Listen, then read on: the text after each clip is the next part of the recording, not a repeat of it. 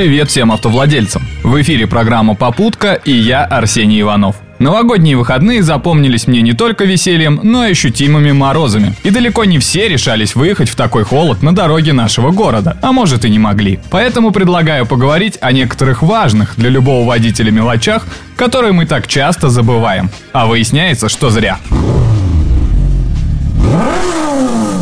Не бережешь двигатель, сказали бы лет 20 назад человеку, который завел мотор и сразу поехал. О некогда обязательной процедуре прогрева двигателя многие уже напрочь забыли. Другие утверждают, что она по-прежнему необходима. Кто же прав?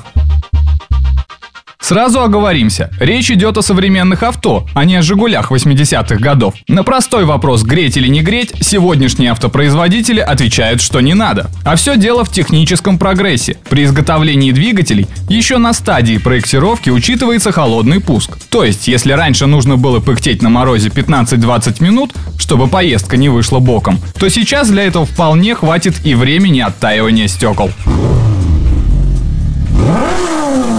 Обходиться без прогрева помогают и моторные масла. Раньше рабочая температура масел была намного меньше. Были времена, когда масло делилось на зимнее и летнее. Современные же присадки в масле защищают двигатели от повреждений еще до выхода на рабочую температуру. Поэтому и прогрев на холостом ходу теряет всякий смысл.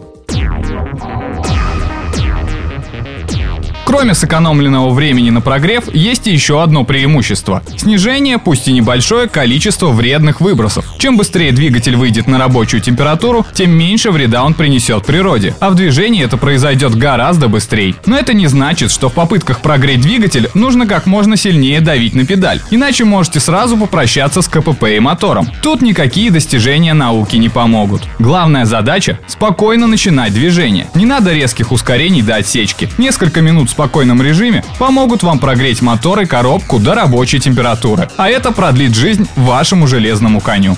На этом у меня все. Пока.